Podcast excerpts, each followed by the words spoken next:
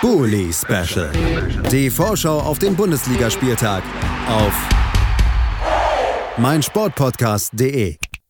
Willkommen zurück im Bully Special auf meinsportpodcast.de. Wir reden immer noch über den 18. Spieltag und wir sind jetzt am Ende fast angelangt. Das vorletzte Spiel, was wir besprechen wollen, das achte Spiel, findet am Sonntag statt und zwar in Berlin. Hertha BSC empfängt den FC Bayern und dafür empfange ich äh, Marc Schwitzky von Hertha Base. Hallo Marc. Ich grüße euch. Und einmal Manuel Behlert von 90 Plus. Hallo Manu. Servus. Servus, hallo, schön, dass ihr da seid, schön, dass ihr es geschafft habt. Wir bleiben einfach mal dem alten Muster auch im neuen Jahr treu und kümmern uns zuerst so ein bisschen um den Gastgeber, bevor wir dann auf den Gast eingehen. Das heißt, Marc, du bekommst die erste Redezeit gleich. Äh, Hertha steht auf dem, auf dem 12. Platz, 19 Punkte gesammelt. Nicht die Bilanz, die man sich vor der Hinrunde erhofft hat, aber man muss auch sagen, jetzt seit vier Spielen ungeschlagen, zwei Siege eingefahren. Das unter Klinsmann scheint so ein bisschen anzulaufen. Askasibar kam jetzt und es sollen ja auch noch weitere Transfers folgen. Ist das jetzt schon das Team, mit dem du auch in der restlichen Rückrunde rechnest oder glaubst du, da kommen wirklich noch ein, zwei Kracher dazu? Naja, Hertha ist ja noch dabei, halb Europa zu kaufen. Deswegen hoffe ich natürlich, dass da noch was kommt. Nein, also es ist natürlich so, dass Hertha jetzt in der Winterpause einfach ein beliebtes Ziel für irgendwelche Transfergerüchte war. Es ist halt sehr einfach, Hertha gerade irgendwelche Gerüchte an den Hacken zu schreiben, dadurch, dass so viel Geld da ist, dadurch, dass Klinsmann und Co. auch relativ offen damit umgehen, dass man ja durchaus Spieler einer neuen Qualitätsstufe holen will. Und da lassen sich Gerüchte natürlich sehr schnell schreiben, auch wenn es jetzt mit Chaka und Toussaint zwei konkretere Gerüchte gab, aber die Draxsters und Götzes, äh, die habe ich sowieso nicht so wirklich ernst genommen. Ähm, ich kann mir schon vorstellen, dass noch was kommt. Also Askasibar war, denke ich mal, ein Transfer, der einfach einerseits jetzt schon eine Soforthilfe sein kann, weil er die Bundesliga kennt, weil er ein Spielerprofil hat, was uns jetzt direkt hilft, was auch so ein bisschen darauf einzahlt, wie man jetzt zum Ende der Hinrunde gespielt hat aber auch schon für den Sommer vorgreift, wenn Per Schellbrett sehr wahrscheinlich den Verein verlassen wird nach auslaufendem Vertrag und der Rückkehr wahrscheinlich nach Norwegen, brauchst du nochmal genau diesen Spielertypen eigentlich. Und der ist ja Askasibar, dieser Läufer, dieser Kämpfer, der sich in Spiele reinbeißt, der Bälle gewinnt. Ähm, deswegen war das schon mal, denke ich mal, ein sinnvoller Transfer, auch für die Summe. Und Stuttgart hatte ja auch keinen Trainer zu dem Zeitpunkt. Also vielleicht hättest du ihn so schnell auch gar nicht mehr bekommen. Jetzt gab es einfach dieses Zeitfenster, wo du ihn holen kannst. Machst du gut. Ob ich jetzt mit dem Team rechne, wie, also ich glaube, dass auf der Abgangsseite sicherlich auch noch was passieren kann. Da gab es ja jetzt auch schon ein paar. Der prominenteste André Duda, aber Salomon Kalou kann noch folgen, Matthew Leckie und ein paar andere stehen eventuell noch auf der Liste, falls ein Angebot kommt. Und ansonsten könnte ein zentraler Mittelfeldspieler schon noch kommen, aber ich glaube nicht, dass Hertha jetzt äh, irgendeine Frusttransfers macht und dann plötzlich 40 Millionen legt, nur um den Spieler zu bekommen. Aber wenn sich doch was ergibt oder ein Verein weich wird, dann könnte vielleicht noch ein zentraler Mittelfeldspieler kommen.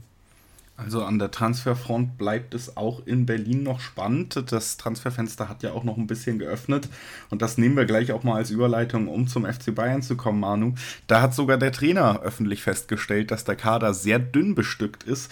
Wirklich Bewegung auf dem Transfermarkt sieht man bei Bayern aber nicht. Wie schätzt du das in diesem Winter ein?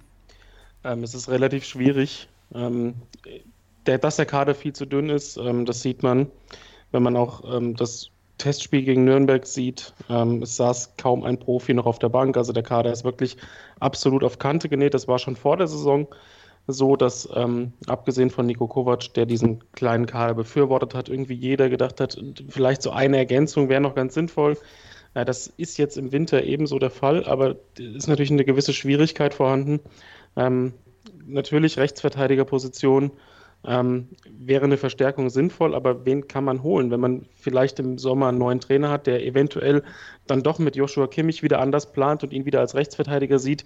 Ähm, würde also deswegen nur eine kurzfristige Ergänzung Sinn ergeben und welcher Top-Rechtsverteidiger, der wirklich auch von ähm, Start weg helfen würde, ähm, ist ihnen jetzt verfügbar. Also es gab ja einige Gerüchte rund um Joao Cancelo von Manchester City, da glaube ich nicht dran. Henrichs und Klostermann sind auch kein Thema mehr. Ähm, in der Offensive, ja, ist es im Moment auch extrem dünn. Also wenn man sieht, Gnabry könnte jetzt am Sonntag wieder dabei sein, aber wohl nur für die Bank und hat Achillessehnenprobleme gehabt, die können auch wieder auftreten. Also das ist eine sehr knifflige Geschichte bei ihm. Koman hat nicht nur eine Kapselverletzung, und noch nicht trainiert, sondern jetzt auch noch einen grippalen Infekt, der ihn auch wieder einige Tage zurückwirft. Lewandowski kommt gerade von der OP. Ähm, defensiv sind auch noch einige Spieler verletzt. Also es ist eine, insgesamt eine sehr schwierige Gesamtsituation, weil man jetzt im Winter eben auch nicht irgendwie einen Nottransfer tätigen möchte, ähm, der dann wieder ein Vorgriff auf den Sommer wäre, wenn man große Ziele wie Sané und Havertz hat. Ähm, der aktuelle Stand ist so, dass es extrem ruhig ist, dass es jetzt auch keine neuen Gerüchte im Moment gibt.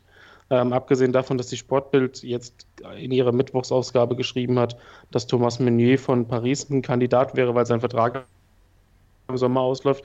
Aber das ist, wie Marc eben schon bei der Hertha gesagt hat, jetzt auch ein extrem leicht hingeschriebenes Gerücht. Also Vertrag läuft aus, Bayern hat auf dieser Position Bedarf und der könnte eventuell im Winter gehen, aber da halte ich jetzt nicht viel von. Ähm, so dass ich davon ausgehe, nach jetzigem Stand, dass entweder irgendwas im Hintergrund passiert, wovon die Öffentlichkeit nichts mitbekommt, was bei Bayern in den letzten Monaten und Jahren etwas überraschend wäre, oder aber, dass nichts mehr passiert und wir mit einem deutlich zu dünnen Kader in die Rückrunde gehen und das dann irgendwann ähm, merken werden. Und man merkt es ja jetzt schon, du hast die zahlreichen Verletzungsprobleme angesprochen. Marc, wenn du jetzt hörst, da kommt doch ein im Kader dezimiertes Bayern mit einigen Problemen auch auf wichtigen Positionen nach Berlin. Im Hinspiel gab es ja schon ein Remis und das äh, zu Beginn einer Hinrunde, die dann nicht unbedingt wie gewünscht verlief. Jetzt soll ja alles wieder aufwärts gehen. Glaubst du, gerade auch diese Personalprobleme von Bayern könnten euch nochmal in die Karten spielen und werden eine Rolle spielen am Wochenende? Ja, sicherlich. Also, ähm, ich weiß nicht, wie der Zeitplan bei Robert Lewandowski ist. Da habe ich ja auch irgendwas gelesen mit der Leisten-OP und so weiter. Ob der jetzt für das erste Spiel, Manuel, kannst du mich vielleicht belehren? Ja, ja der, äh, ist, äh, der, der, hat heute voll trainiert. Ähm, der wird in der Startelf stehen. Also da ja, bin ich ziemlich sicher. Das ist unglücklich. Hätte auch gerne noch ein Spiel warten können. Nee, also äh, ich glaube schon, dass es natürlich, er hat dann die Karten spielt. Also ich habe das Testspiel jetzt gegen Nürnberg nicht gesehen und natürlich standen da nur äh, Spieler aus der zweiten Mannschaft und A-Jugend auf der zweiten Halbzeit auf dem Platz, aber dennoch zeigt es ja diesen Qualitätsabfall, den es bedeuten kann, wenn man eben nicht mehr richtig nachlegen kann von der Bank. Und dementsprechend ist es sicherlich ein Vorteil, zumal bei Hertha jetzt bis auf Arne Meyer, der jetzt aber auch nichts Schlimmeres haben soll. Man hatte im Trainingslager hatte man Testspiel gegen Frankfurt, äh, da ist er, hatte er eine Knieverletzung sich zugezogen. Da war natürlich erstmal Aufruhr groß, weil er davor erst sieben Monate mit einer Knieverletzung ausgefallen war. Aber da hatte Hertha jetzt berichtet, dass er nur ein paar Tage im Mannschaftstraining fehlen soll und ansonsten sind alle fit. Deswegen gibt es da vielleicht so einen leichten Vorteil, was irgendwie den Vollbesitz der Kräfte angeht im Kader. Und äh, glaubst du, am Ende kann man diesen Vorteil nutzen? Was glaubst du, wie wird es ausgehen? Ich meine, Hertha hat in der Hinrunde dann zum Ende unter Klinsmann ja wirklich diesen Underdog-Fußball zelebriert, also so ein bisschen Dardai-esk äh, sich hinten reingestellt, ähm, defensiv extrem gut äh, äh, gespielt. Ich glaube, wir haben die letzten drei Ligaspiele kein Gegentor mehr kassiert. Ähm, und äh, dann halt vorne so ein bisschen auf die genialen Momente von einem Javairo Döreson oder einem Luke Bacchio hoffen. Und äh, das hat ja insgesamt ziemlich gut funktioniert. Das spielt natürlich einem grundsätzlich in die Karten, wenn man dann diesen Spielziel auch gegen Bayern einfach durchziehen kann und sich da nicht groß verändern muss.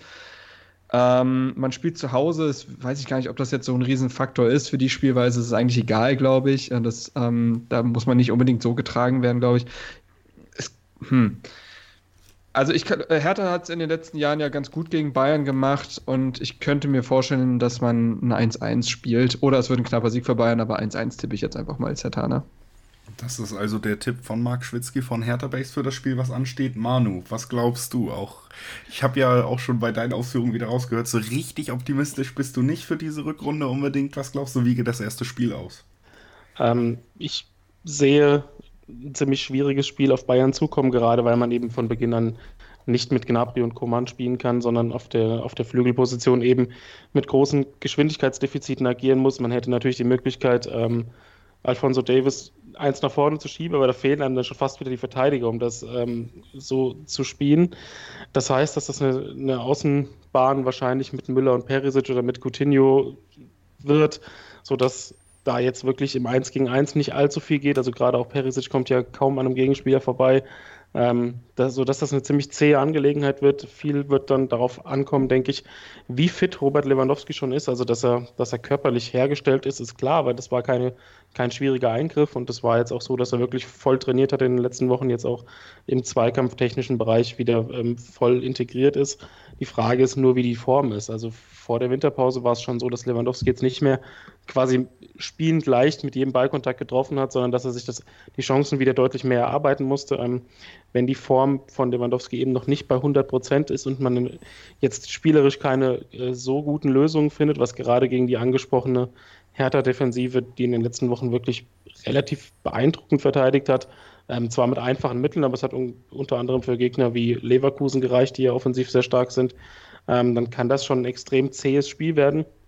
Bayern muss die Konter sehr gut absichern. Ähm, das ist ein entscheidender Faktor, weil die Defensive bei Bayern hat in dieser Saison häufig schon sich relativ anfällig gezeigt, wenn es jetzt darum geht, mal aus dem großen Druck ähm, nach einem eigenen Ballverlust wieder in die Defensive umzuschalten. Ähm, da muss einfach extrem aufmerksam verteidigt werden. Und ähm, ja, man muss in der Offensive effizient sein. Das war auch in dieser Saison in, in vielen Spielen ein Problem, dass man eben sehr viele Chancen für ein Tor brauchte. Ähm, ich rechne auch mit einem sehr knappen Ergebnis und tippe in einem wirklich nicht herausragenden Spiel, weil das ist es bei Hertha gegen Bayern in Berlin sowieso selten, ähm, auf einen 1 zu 0 Auswärtssieg. Also 1 zu 1 von Marc, 1 zu 0 oder 0 zu 1 von Manu. Ich, äh, ja, mach's mir einfach und schließe mich da Manu an und sage, es wird 0 zu 1, weil die Bayern dann doch eine sehr hohe Qualität immer noch in der ersten Elf haben. Knapp wird's aber dennoch werden und ja, dann freut euch äh, nach dieser Vorschau auf ein nicht so spektakuläres Spiel in Berlin. da haben wir es ja allen Zuschauern nochmal schmackhaft gemacht hier. Juhu. Äh, wir hören uns gleich nochmal wieder mit dem letzten Spiel, nämlich Paderborn gegen Bayern 04 Leverkusen. Und äh, zuerst bedanke ich mich natürlich bei Marc. Danke, dass du dabei warst. Sehr, sehr gerne. Und bei Manu. Danke, Manu. Gerne. Und bei euch, dass ihr euch das alles immer anhört. Bis gleich. Bully Special. Die Vorschau auf den Bundesligaspieltag auf meinsportpodcast.de. 90 Plus On Air. Der Podcast rund um den internationalen Fußball mit Marius Merck und Chris McCarthy. Da herrscht ein enormer Druck, da werden Unsummen investiert, um den Erfolg regelrecht zu erzwingen. Jeden Monat neu auf meinsportpodcast.de.